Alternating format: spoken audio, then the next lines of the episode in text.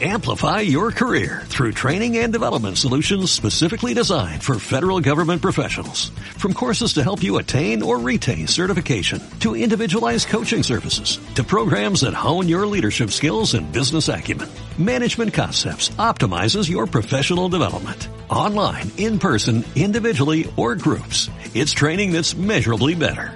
Learn more at managementconcepts.com. That's managementconcepts.com. Génesis 34. Génesis 34. Este es uno de los capítulos que nos hace recordar a nosotros que la Biblia es un libro inspirado por Dios.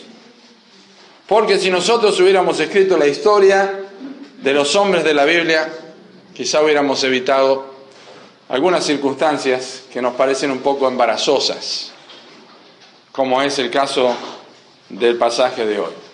La primera mención de la hija de Jacob es en su nacimiento y la próxima mención de la hija de Jacob, Dina, no es en las mejores circunstancias, ya es una joven, una adolescente, una adolescente joven y las circunstancias de Dina no son las más agradables, pero espero en el Señor que tengamos una instrucción eh, importante para nuestras vidas desde el, el punto de vista de que Dios no ha evitado dejar revelado en su palabra los hechos que son normales a muchos de nosotros también, sino directamente, indirectamente, y que son normales a nosotros y también fueron normales a hombres de la escritura, como los patriarcas, en este caso Jacob. Dice así la palabra de Dios en los versículos 1 al 4. Génesis 34, versículos 1 al 4. Salió Dina, la hija de Lea, la cual ésta había dado a luz a Jacob, a ver a las hijas del país. Y la vio Siquem, hijo de Amor, Ebeo, príncipe de aquella tierra, y la tomó y se acostó con ella y la deshonró. Pero su alma se apegó a Dina, la hija de Lea, y se enamoró de la joven y habló al corazón de ella.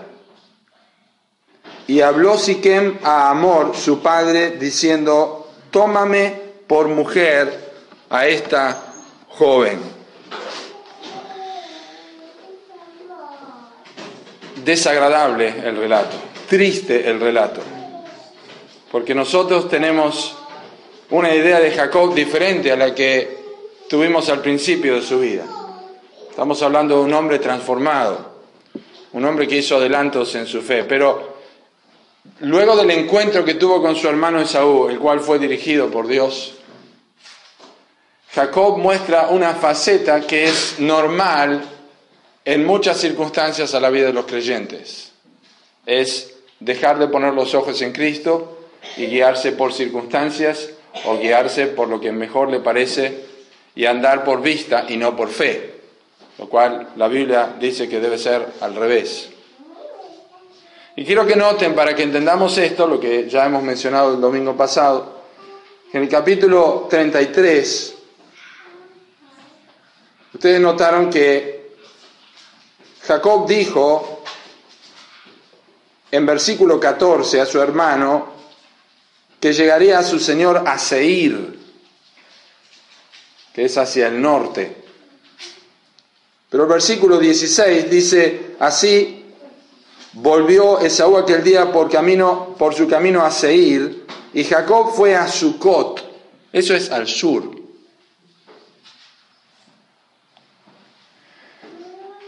Y Jacob fue a Sucot y edificó allí casa para sí. Es la segunda vez que la palabra casa aparece en la escritura. La primera vez fue, fue con relación a Lot. No le fue muy bien a Lot en Sodoma pues tampoco le va bien a Jacob. No porque esté mal tener una casa, sino porque en las circunstancias del peregrinaje, en el contexto de Génesis, la casa es símbolo de adaptarse a un lugar, lo cual no era el plan de Dios para los patriarcas.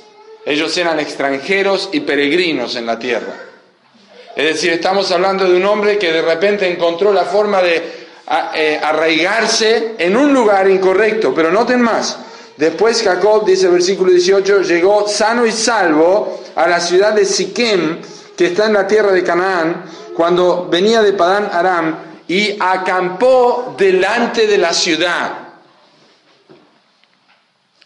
Esto es el momento en que Jacob establece su casa delante de la ciudad y escuchen lo que pasa. No solamente desobedece, porque evidentemente por el capítulo 35, versículo 1, Dios le dijo a Jacob, levántate y sube a Betel, el lugar donde él se había convertido. No solamente él desobedece, sino que escuchen, expuso a su familia, expuso a su familia a las atracciones del mundo, porque acampó delante de la ciudad. Son detalles en el libro de Génesis que no podemos pasar por alto. Y compró una parte del campo. Y saben, los hijos siguen a los padres, los hijos observan la conducta de los padres. Bien le hubiera sido, bueno le hubiera sido para Jacob continuar con la conducta de Peniel recordando a sus hijos por qué estaba cojeando, por qué estaba rengueando, por qué tenía estas marcas en su vida.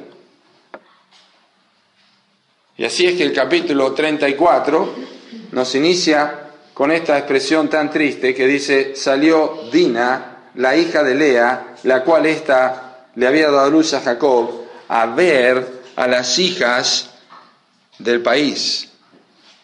Ahora, es comprensible. Es comprensible que la hija de Jacob tuviera deseos de ver a las hijas del país, por dos razones. Primero, estaba rodeado de hermanos varones. Y no creo que le dieran mucha importancia, salvo que proteger a la hermanita, ¿verdad? Cuando tuvieron que protegerla, lo vamos a ver, lo hicieron de manera incorrecta.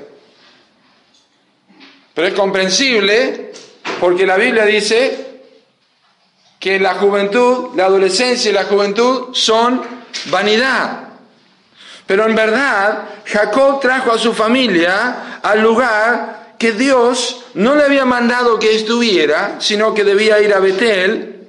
Y Jacob tomó una decisión incorrecta de poner a su familia bajo la influencia indirecta. Ahora, la pregunta es, bueno, Jacob era peregrino y sabíamos que iba a la tierra, pero nosotros vivimos en una sociedad rodeados de información. La información a nosotros nos llega de forma constante, de manera que no nos sorprendemos. Ahora nos da pena de un terremoto en, en, África o donde sea, o en Japón, nos da tristeza, pero inmediatamente no nos sorprende que la noticia llegue tan rápido y después lo escuchemos en la radio y inmediatamente lo pongamos en Google y lo veamos en, en Internet, ¿verdad? Eso no es sorprendente. Vivimos en un mundo donde hay mucha influencia, pero también nuestros hijos están influenciados a todas esas cosas. El problema es cuando los padres no hacemos algo para evitar que la influencia natural que surge del corazón, porque el corazón del hombre es inclinado a la maldad, el corazón del hombre es inclinado a la impiedad, cuando los padres no tenemos cuidado de ciertas cosas.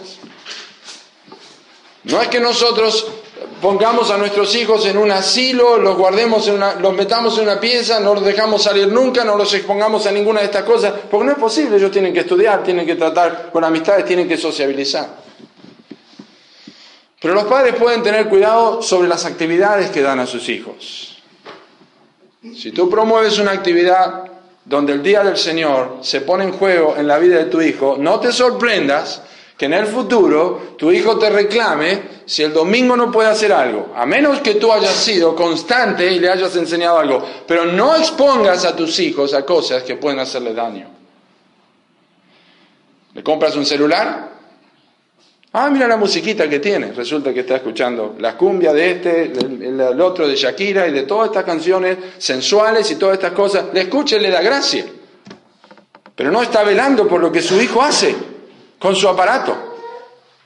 Hay muchas formas que nosotros los padres debemos velar por nuestros hijos y no prepararlos a ellos innecesariamente tenemos que velar por nuestros hijos y su conducta y sus actitudes.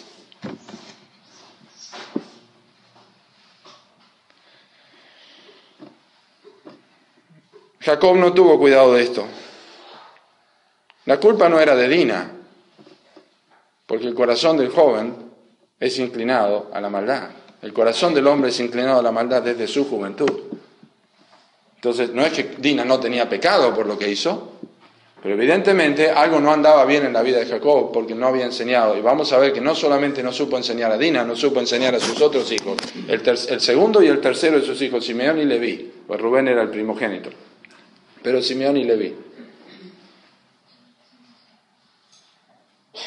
Esto debía haber ocurrido porque Dios dijo de Abraham, yo sé que Abraham mandará a sus hijos y a su casa después de decir que guarden el camino de Jehová. ¿Lo sabía Jacob? Absolutamente. Jacob sabía cómo guardar su casa y enseñar a sus hijos el camino de Jehová.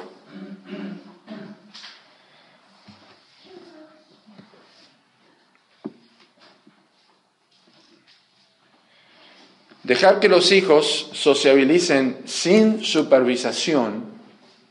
Si usted deja que sus hijos sean supervisados, supervisados por los padres de sus amigos, usted está cometiendo un error, especialmente si son padres inconversos. Y si son padres creyentes también, porque usted no sabe la madurez espiritual de otros padres creyentes.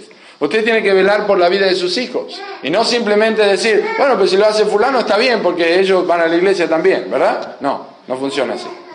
Los padres tienen que velar por sus propios hijos. Y tienen que estar supervisando su trato con el, con el paganismo o, las impurezas. Esto era responsabilidad de Jacob y de Lea. Cuando Dina, la única hija, quiso salir a ver las hijas del país. Es una, es una expresión fabulosa en la escritura triste por los resultados, pero importante. Es decir, cuando uno lee la Biblia dice, Dios, Dios dejó algo increíble aquí. Dijo una frase tremenda, porque salió a ver, es contemplar, eh, apreciar, disfrutar. ¿Y qué estaban haciendo sus padres cuando Dina salió? Especialmente cuando ellos sabían que la, sociedad pagana de, de, de era una sociedad que estaba adaptada a la, a la costumbre inmoral de los, de los cananeos. Para los cananeos, la inmoralidad no solamente era inmoralidad, para los cananeos la inmoralidad era parte de su ritual religioso. Es decir, que ellos casi justificaban lo que hacían con las mujeres como un acto espiritual, un acto religioso. Era, era la, la conducta moral prevaleciente entre los cananeos. Ahora, Usted sabe lo que es tratar con un adolescente, si no lo sabe, lo va a saber, lo que es tratar con un adolescente, ¿verdad? Los adolescentes siempre quieren probar todo y quieren probar todo ya. Lo quiero ahora, lo quiero ya. Quiero zapatillas, quiero Nike, quiero Salomon, no sé cuáles están de moda ahora, quiero esta marca, quiero que me compres en ese lugar. Ellos siempre insisten, ellos están presionando cada vez más. Quiero que ya me enseñes a manejar, pero faltan dos años. No, ya quiero que me enseñes. Yo quiero estar lidiando siempre con el adolescente porque ya, el adolescente quiere las cosas ya, inmediatamente. Es la, es la, práctica de, lo instantáneo. Eh, es interesante que en una universidad de Estados Unidos, eh, tiempo atrás, en una universidad de Stanford, hicieron un test en el año 1960 con niños. Le dejaron uno de estos caramelos, ¿cómo se llaman? Los blanditos estos que son como de azúcar, ¿cómo?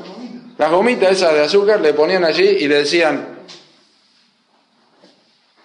te dejo una gomita acá de azúcar, no te la comas hasta que yo vuelva y vas a tener dos. Bueno, el test eh, dio por resultado de que unos años más adelante, cuando estos chicos estaban entrados en la adolescencia, tenían problemas y estaban traumados en su adolescencia, eran todos aquellos adolescentes que de niños no supieron tener control y que querían ya el caramelo y no sabían esperar al otro. Y esto está bien arraigado en los niños y en los adolescentes. Quiero ya, quiero este celular, quiero esta cosa, quiero este momento, quiero ver las hijas del país. Jacob y Lea no tuvieron cuidado en este aspecto. Y claro, hay una relación entre salió Dina y el versículo 2 y la vio Siquem. Salió Dina y la vio Siquem, hijo de Amor con H, porque no tenía ningún amor, aunque dijo algo después, príncipe de aquella tierra, y la tomó y se acostó con ella y la deshonró. Porque este es el orden en que ocurren las cosas. En la relación sexual incorrecta, ¿no? La toma, se acuesta con ella y después se da cuenta que fue deshonrada. Tarde, tarde ocurre que se dan cuenta que han sido deshonrados. Y la idea es que dice, su alma se apegó a Dina, la hija de Lea, y se enamoró de la joven y habló al corazón de ella. Mire, todo esto puede haber sido solamente un encanto romántico del momento, pero una persona que ama a otra no la va a forzar a acostarse con ella.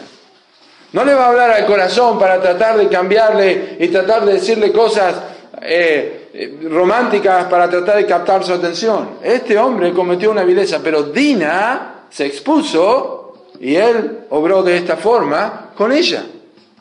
Ahora, ¿hay consecuencias? Claro que hay consecuencias. Si no es un embarazo, la consecuencia es un trauma. La consecuencia es tristeza, la consecuencia es angustia. Si conoce a Cristo, tiene peso en su corazón. Si no conoce a Cristo, puede que no tenga peso en su corazón, más que el hecho de un problema de conciencia o un poco de remordimiento. Pero la Biblia dice que la fornicación es pecado. Huir de la fornicación, cualquier otro pecado que el hombre cometa está, está fuera del cuerpo, más el que fornica contra su propio cuerpo peca.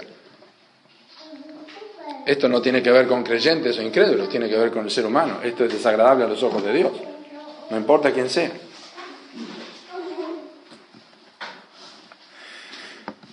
Dice el versículo 4, y habló Siquem a Amor su padre, diciendo, tómame por mujer esta joven. Tómame, tómame por mujer esta joven. Pero oyendo Jacob, Noten la situación de este padre. Oyendo Jacob que Siquem había amancillado a Dina su hija, y estando sus hijos con su ganado en el campo, cayó Jacob hasta que ellos viniesen. Jacob, el hombre que había movido una piedra de un pozo, que había enfrentado a Labán, que había luchado con un, con, con un varón en Peniel, ahora se retrae en su casa y espera que vengan sus hijos para ampararse en la decisión de sus hijos a ver qué va a hacer con su propia hija. Su hija dice había sido amancillada. Es decir, este hombre no solamente expuso a su familia, sino que después no sabía cómo defenderla. No sabía cómo cuidar sus propios hijos. No sabía cómo cuidar su propia hija. ¿Cómo se sentiría una hija amancillada? ¿Qué sentiría usted si su hija es violada? No hace falta que les pregunte, ¿verdad? ¿Qué es lo que ocurre en muchos lugares donde los padres quieren matar y, los vecinos quieren matar al violador? Y bueno sería que ocurra rápido eso, pues la Biblia enseña acerca de la pena de muerte. Otro tema para más adelante. Pero la Biblia dice que este hombre se, quedó callado, rehusó hacer lo correcto y no tomó coraje, sino que esperó que sus hijos lo hicieran. No solamente perdió el coraje, sino que perdió la actitud piadosa que debía tener frente a un pecado contra Dios. Porque no es solamente la defensa de su hija, sino el pecado contra Dios. ¿No habrá recordado Jacob otra vez lo que Dios había dicho a Abraham? Que mandará a sus hijos y a su casa después de sí que guarden el camino de Jehová. O Jacob se habrá metido las manos en el bolsillo y habrá pateado la tierra y habrá golpeado la puerta porque pasó esto con mi hija y jamás pensó que podía haber evitado esto mucho antes con su hija. ¿Cuándo? Cuando vino de su hermano Esaú en vez de vivir frente a la ciudad, hubiera seguido hasta la casa de Dios, a Betel. No lo hizo. Escuche, entre paréntesis, hoy es el día más temprano en tu vida posible para evitar problemas en el futuro. Quizás estás diciendo, no, pero ya es tarde. Hoy es lo más temprano que puedes hallar para corregir situaciones en tu familia. Con tus hijos, con los que tienes a cargo, en tu hogar. Hoy es el día más importante para esto. por dos razones. Primero, primero porque es la voluntad de Dios y porque no puedes volver al pasado. Y segundo, porque esta es la enseñanza de la palabra de Dios para hoy. Y yo digo delante del Señor que esto es palabra de Dios para tu vida.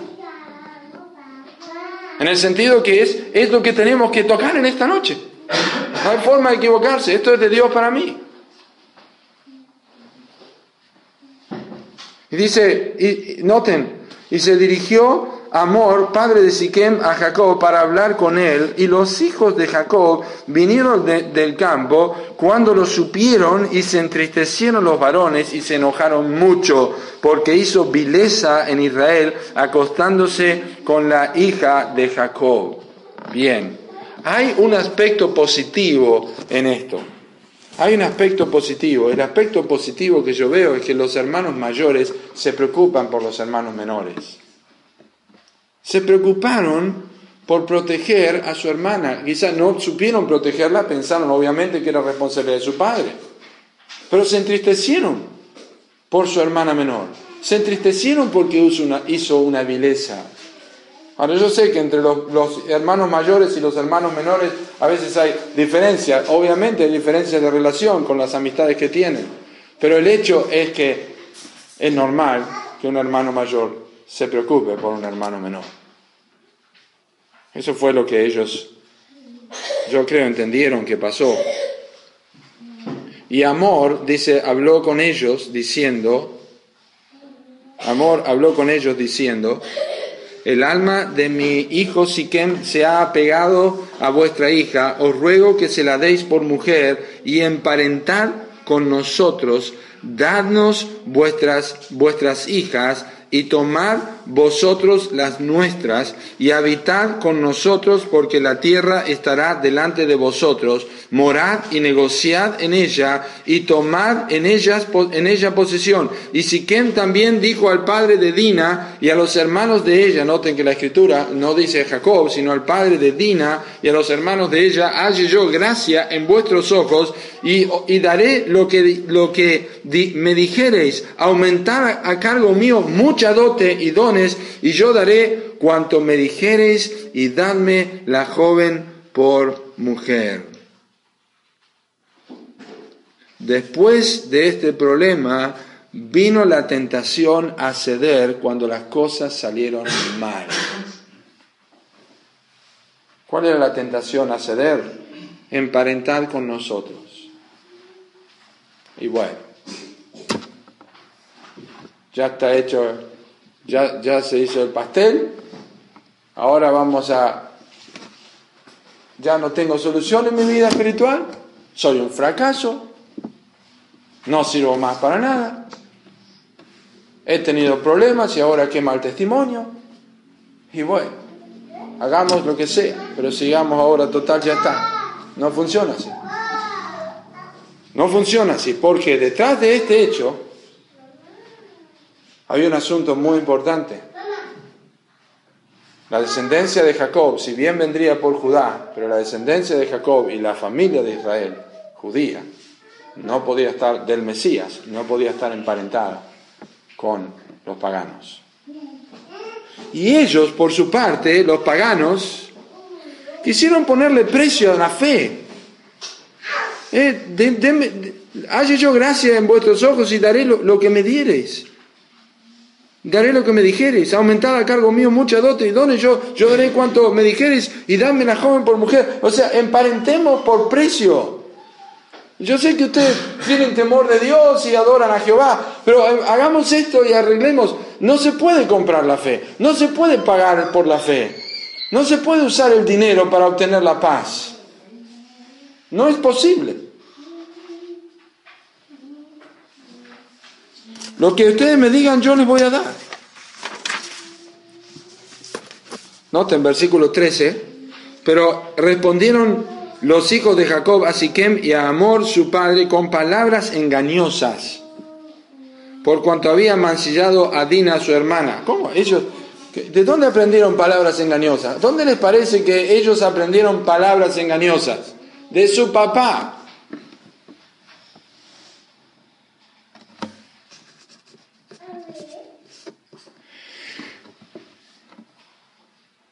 Y le dijeron, no podemos hacer esto de dar nuestra hermana a hombre incircunciso, porque entre nosotros es abominación. Mas con esta condición os complaceremos, si habéis de ser como nosotros, que se circuncide entre vosotros todo varón. Entonces os daremos nuestras hijas y tomaremos nosotros las vuestras y habitaremos con vosotros y seremos un pueblo. Mas si no nos prestareis oído para circuncidaros, tomaremos nuestra hija y nos iremos. Cada varón tiene que ser circuncidado. Bueno, ellos, ellos, dice el versículo 18, les pareció bien a Amor y a, sus hijos eh, y a su hijo estas palabras. La circuncisión no era un asunto desconocido para, para aquella zona, ¿no? no es que solamente era practicada en Israel. En Israel era practicada como una señal del pacto de parte de Abraham. Es decir, Jacob y su familia sabían que la circuncisión tenía un valor espiritual, pero las demás personas sabían acerca de la circuncisión. El problema es que Siquem y Leví usaron un principio, usaron una práctica que para ellos tenía un significado espiritual, la utilizaron para sacar su propia ventaja. Es decir, en otras palabras, ellos tomaron el nombre de Dios en vano, el pacto de Dios en vano para engañar Ese es el problema de ellos. Mintieron, usaron eh, con palabras espirituales, usaron de engaño para tratar de cubrir una maldad. Es terrible esto. Cuando aquellos que conocemos a Cristo, aquellos que tenemos la gracia de haber experimentado salvación, usamos esto para Tratar con los inconversos. No, nosotros no porque vamos a la iglesia. No, nosotros no porque leemos la Biblia. No, nosotros no. Y se escudan en esas cosas. Pero la conducta es totalmente opuesta. A veces no, no vive en su casa lo que está diciendo a otra persona. Y dice el versículo 19, y, no tardó el joven en hacer aquello porque la hija de Jacob le había agradado, y él era el más distinguido de toda la casa de su padre. Entonces Amor y Siquem, su hijo, vinieron a la puerta de su ciudad y hablaron a los varones de su ciudad, diciendo, estos varones son pacíficos. Miren si habrían, habían dado una buena impresión. Siquem y Leví y todos los demás son pacíficos. Son pacíficos. Eh, y habitarán en el país y traficarán en él, pues he aquí la tierra es bastante ancha para ellos, nosotros tomaremos sus hijas por mujeres y les daremos las nuestras. Mas con esta condición consentirán estos hombres en habitar con nosotros para que seamos un pueblo, que se circuncide todo varón entre nosotros, así como ellos son circuncidados. Su ganado, sus bienes y todas sus bestias serán nuestros, solamente convengamos con ellos y habitemos con nosotros. Y obedecieron a Amor y a Siquem su hijo, todos los que salían por la puerta de la ciudad, y circuncidaron a todo varón cuantos salían por la puerta de su ciudad. Es increíble lo que, lo que las personas, los hombres pueden hacer por las mujeres y por el dinero, ¿verdad? Lo que pueden hacer las mujeres, los hombres por el, por el dinero y las mujeres. Vamos a tener todo su ganado, toda su riqueza, vamos a tener todas las mujeres. Vamos nomás adelante. No importa, es un sufrimiento de poquito. Mire, la circuncisión realizada hoy día quirúrgicamente no es un problema. la circuncisión realizada con piedras afiladas y cuchillos es otro problema. Y el problema es que cuando uno lo hace de esa forma, obviamente ya no se hace más, el tercer día es el día de mayor dolor para los hombres. Tal es el dolor que no pueden agarrar una espada. Pero es increíble lo que hace la influencia del dinero y la codicia. Ellos querían tener todas las cosas y estaban dispuestos a circuncidarse. Pero noten versículo 25. Pero sucedió que al tercer día, cuando sentían ellos el mayor dolor, dos de los hijos de Jacob, Simeón y Leví, hermanos de Dina, porque eran hijos de Lea, el segundo y el tercer hijo, Rubén primero, Simeón, segundo, Leví el tercero, Simeón y Leví, hermanos eh, de, de Dina, tomaron cada uno su espada y vinieron contra la ciudad que estaba desprevenida, no solo desprevenida, estaban todos tirados en la cama, doloridos, y mataron a todo varón. Ahora, imagínense el dolor que solamente dos hombres acostumbrados no a batallar, sino a trabajar con ganado, pudieron matar. Nadie pudo prepararse. Es decir, la pensaron bien como buenos judíos, como decimos. La pensaron muy bien, pero con mucha artimaña de maldad es lo que ellos hicieron no solamente fue un acto brutal y un acto decepcionante, pero también, como dije, fue un, un acto de desgracia para el pacto de Dios que representaba la circuncisión. Algo tan sagrado, ellos usaron eso para vengarse. Seguramente, como dije, fue un, acto inteligente pero de violenta decepción. Simeón y Leví mostraron ellos mismos ser hijos de el Jacob amargado, competitivo y mentiroso. Este nene se parece a vos. Tiene tu mismo carácter. Tiene las mismas mañas. Eso habrá dicho Lea. ¿Qué te quejas si son como vos? Son como vos engañoso y mentiroso, no te acordás lo que le hiciste a papá.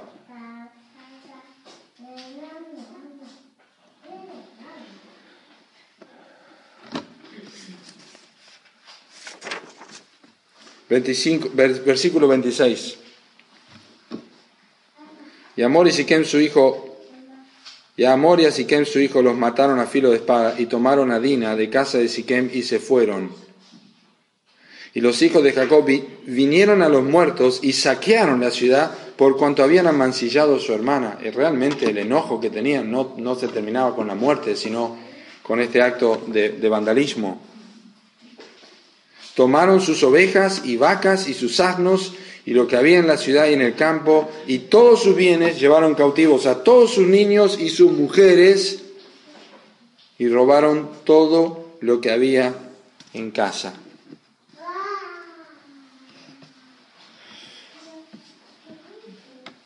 Quizá ellos pensaron que la bendición de Dios estaba detrás de sus actos. Porque hay muchas personas que justifican la violencia y el trato que tienen escudándose con la espiritualidad o con la Biblia. Esto es así, hay que hacerlo así. Porque la Biblia dice así.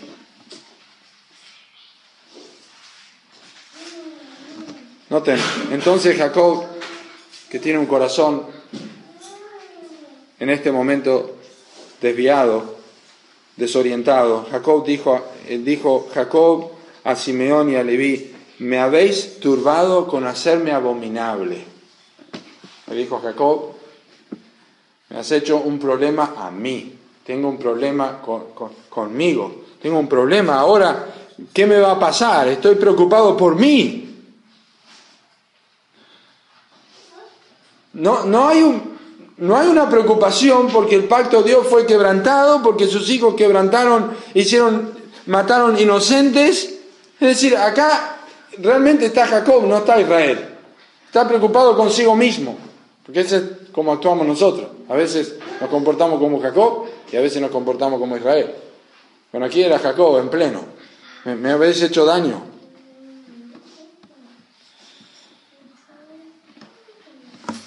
Jacob,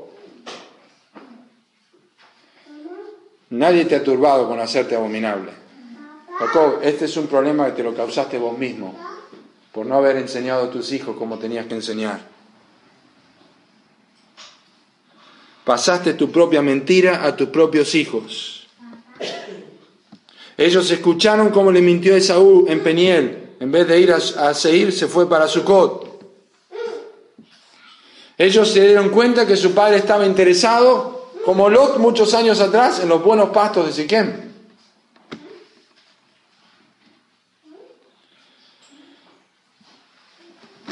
pero no dijo nada cuando Dina fue amancillada. Entonces, papá, por favor, ponen las cosas un poco sobre el equilibrio. No te vengas a hacer ahora el espiritual, cuando no supiste hacer las cosas como tenías que hacerlas, con Dina, nuestra hermana.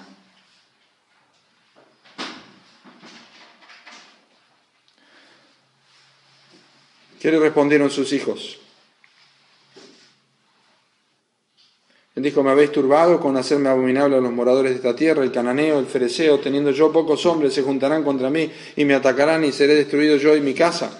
Pero ellos respondieron, ¿había él de tratar a nuestra hermana como a una ramera?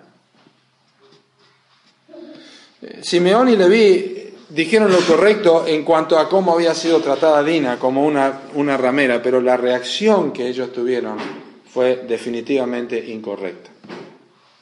Ahora, yo quiero que ustedes avancen en sus Biblias para terminar al capítulo 49 de Génesis, donde Jacob da la bendición y la profecía acerca de sus hijos.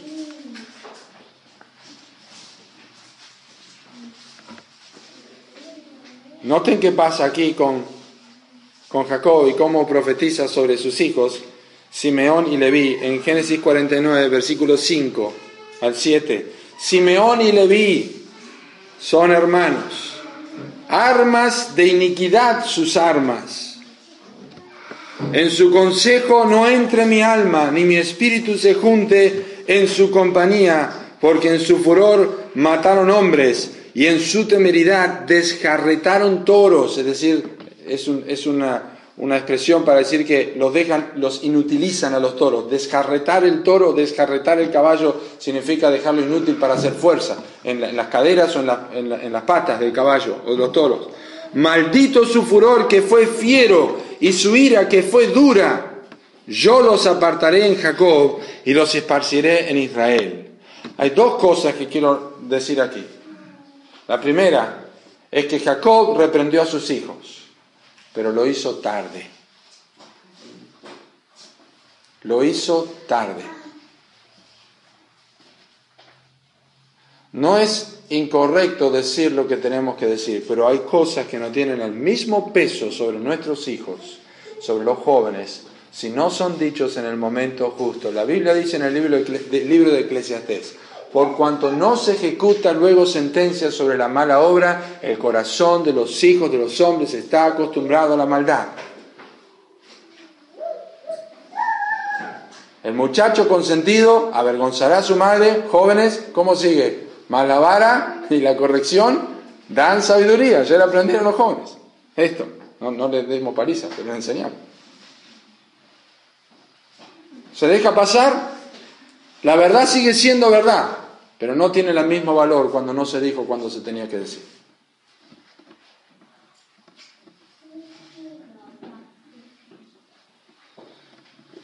A veces hay cosas que decimos a nuestros hijos tarde, pero que igual tenemos que decírselas. Yo tuve la oportunidad de charlar con mi hijo esta semana como, como nunca. Y yo, él me dijo cosas a mí y yo le dije cosas a él que en muchos aspectos no fue tarde, pero yo pensé, ¿por qué no lo dije antes? ¿Por qué no lo traté antes? Y Dios es muy misericordioso a veces en permitirnos cosas, pero hay otras oportunidades cuando las cosas que se dicen, se dicen tarde, hay que decirlas, pero ya no tienen el mismo peso, no tienen el mismo valor, porque no son en el momento que deberían haberse dicho. No podemos volver el tiempo atrás, ni podemos formar el carácter del Hijo otra vez. Esa es la primera cosa.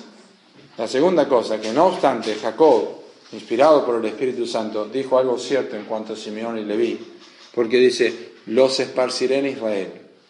Simeón y Leví fueron dos tribus esparcidas, una para bien y otra para mal.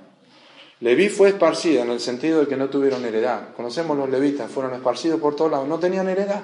Está bien, ellos, ellos se pusieron aparte en, en Éxodo capítulo 30 y 32 con el becerro de oro, ellos se pusieron, 34, me olvidé ahora, 32, 34, se pusieron aparte en cuanto al becerro de oro y se fueron separados para servir a Dios. Pero no tuvieron heredad los levitas. Y la tribu de Simeón, cuando fue repartida la tierra en el libro de Josué, fue absorbida por Judá. La tribu de Simeón fue absorbida por Judá y Simeón siempre tuvo que subir con Judá a batallar. Fueron esparcidos completamente. Porque los hijos que no son corregidos, sus padres llevarán la, carga, pero los hijos que no son corregidos muchas veces no llegan a ningún lado, muchas veces no tienen dirección, muchas veces no tienen éxito en la vida darán cuenta por sus pecados, darán cuenta por sus faltas, pero muchas veces ha habido falta de instrucción adecuada en el momento que debía darse. Aquella vez, cuando tenías que sacarle el celular a tu hijo y no lo hiciste, te costó, te costó un hijo ladrón.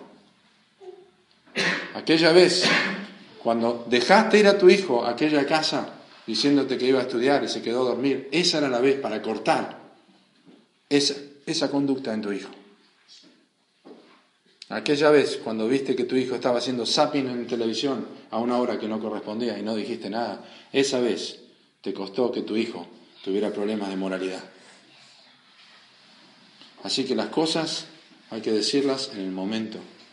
Y los adolescentes que están en esta, en esta noche tienen que aprender que las cosas que se obtienen rápido no son buenas. La Biblia dice, los bienes que se adquieren deprisa al principio no serán al final bendecidos. Y esto incluye las decisiones que tomamos. No, no sirve la adolescencia instantánea y la madurez instantánea. Hay que pasar por procesos. Y para esos procesos están los padres que ponen las reglas a los hijos y que indican a los hijos lo que tienen que hacer. Y cuando tú estás viviendo bajo un techo y no tenés tu platita para vivir, tenés que cerrar la boca, callado y quedarte allí y obedecer a tus padres.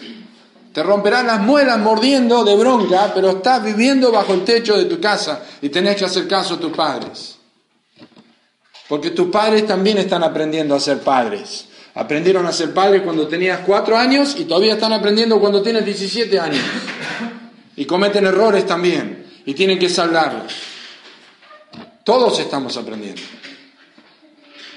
Lo único que te pido, joven, es que ores por tus padres y padre ora por tus hijos. Y corrige de acuerdo a lo que tienes luz, no lo que no entiendes, no lo que no vas a poder explicar a tus hijos, no lo que no le vas a poder hacer atender, no lo que le vas a leer en la escritura y después no vas a saber decirle qué contexto tiene o qué significa. Pero aquello que Dios ha hablado a tu vida, que ha quedado como una semilla en tu corazón y ha quedado, ha quedado cojeando con eso como Jacob, enséñale eso a tus hijos. Esto no, porque yo lo digo y porque Dios me dice en la palabra que no debe ser. Esto en casa no se hace más. Y como dijo Sofar a su amigo Jacob en medio del dolor, no consintieres que more en tu casa la injusticia. O como dijo David en el Salmo 101, en la integridad de mi corazón andaré en medio de mi casa. Y a veces los padres tienen que sufrir el dolor de cabeza y la incomprensión de los hijos, pero manténganse firmes en esto. Pero manténganse firmes con principios bíblicos, no con caprichos. Manténganse firmes. Y una pequeña, un pequeño desvío del joven puede ser un peligro en el futuro, pero cerciórate que no lo hayas expuesto tú. Porque primero tienes que corregir el problema en tu propia vida y en tu casa. Después corrige a tu hijo, para que tu hijo no te diga, vos papá no lo hiciste. ¿Por qué no me dejas hacer esto si vos también lo haces? ¿Por qué no puedo yo mirar este programa si vos también lo ves? ¿Por qué no puedo mirar esa película si vos también la ves? Si vos no pasás el adelantar la película cuando pasa eso, ¿por qué yo tengo que hacerlo, papá? Directamente ni mirarlas, ¿verdad? Hay tantas cosas en la crianza de los hijos. La Biblia lo dejó aquí con Jacob y Dina para nosotros. No, no es sorpresa que pasa. Pero este pensamiento debe llenarnos de paz, hermanos. Lo que les dije antes. Hoy es el día más temprano para hacer cambios. No pienses que ya se echó todo a perder. No, no es así. Ni siquiera si tus hijos se van a estudiar a otro lado, como ha pasado con los nuestros, aún seguimos enseñándoles, porque son hijos. Y sabemos cuando se casen, seguiremos diciéndole cosas, ya diferente, pero seguirán diciendo. Es que después ellos preguntan a los padres, ¿verdad? Pero qué importante es esta lección aquí de Jacob. Jacob va a volver a Betel. Lo vamos a ver Dios mediante el domingo que viene. Jacob va a volver a Betel y va a ser bendecido en Betel. Pero saben que la bendición más fabulosa de Dios para nosotros viene cuando hemos examinado nuestras vidas. Porque si encubrimos nuestros pecados, no vamos a prosperar. Pero si los confesamos y los apartamos, alcanzaremos misericordia. Qué linda oportunidad para juntarse en familia y decir, yo como papá quiero compartir esto, y yo como hijo quiero decir esto, y a mí no me gusta esto y lo otro, y orar juntos y decir, vamos a hacer un esfuerzo por tener un altar en nuestra casa, vamos a hacer un esfuerzo por corregir las cosas, vamos a hacer un esfuerzo por eh, aprender a escucharnos unos a otros y decir, yo, eh, papá, voy a escuchar cuando me des razones, y si a veces no tenés razones, me voy a sujetar porque sos mi padre. Y yo como padre voy a tener valentía de decirte esto no. Y cuando no tengo seguridad de por qué no, y pienso como mamá, no, no me suena bien esto, bueno, entonces Hagamos caso a esto, prestemos atención a los padres, porque ese es el orden que Dios ha establecido para nosotros. Hijos, obedeced al Señor a vuestros padres, padres, no exasperéis a vuestros hijos, no provoquéis a ir a vuestros hijos. Velemos por nuestros hogares, velemos por nuestras familias, velemos por las decisiones que tomamos. Y agradezcamos los hijos, los padres que tienen y que Dios le ha dado, y oren para que tomen decisiones que afecten para bien sus almas. Vamos a orar. Gracias Señor por tu palabra en esta noche. Gracias por la historia de Jacob y de Dina y de Simeón y Leví. Hemos pasado por este capítulo de la Escritura y continuaremos con la enseñanza, pero pedimos que en tu gracia el Espíritu Santo haga permanente los principios que hemos aprendido y que se extiendan a nuestros hijos y a nuestros nietos y de generación en generación. Y que este día marque un punto importante en la vida de nuestros hermanos aquí, el punto donde, donde nosotros tomamos decisiones que afectarían a toda nuestra descendencia, decisiones espirituales, eh, restituir agravios, pedir perdón, corregir situaciones, hablar con los hijos, hablar con los padres, evitar prácticas y costumbres que son peligrosas eh, y tomar eh, principios con motivaciones puras que provienen de tu palabra y ser fieles y ser firmes y santos en una generación maligna y perversa, en medio de la cual debemos iluminar, ser sal y ser luz. Pedimos, Señor, perdón públicamente por cuántas veces hemos sido flojos en decir no a nuestros hijos. Pedimos, Señor, públicamente perdón por cuántas veces nosotros hemos expuesto a nuestros hijos con programas televisivos, con paseos, con atractivos, con juguetes, con regalos, con cosas, Señor, que eh, los ponían en, grave riesgo en sus almas. Señor, restauranos, vuélvenos este deseo por la santidad y la integridad en la casa. Vuélvenos este deseo por honrarte a ti primero y por no deshonrar tu palabra y las verdades eternas.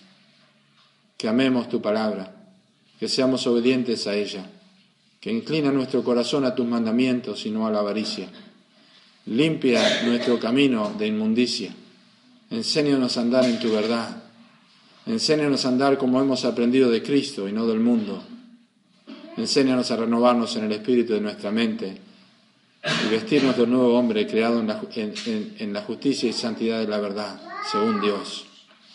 Señor, que no andemos en nuestra ignorancia o como los otros gentiles en la vanidad de su mente.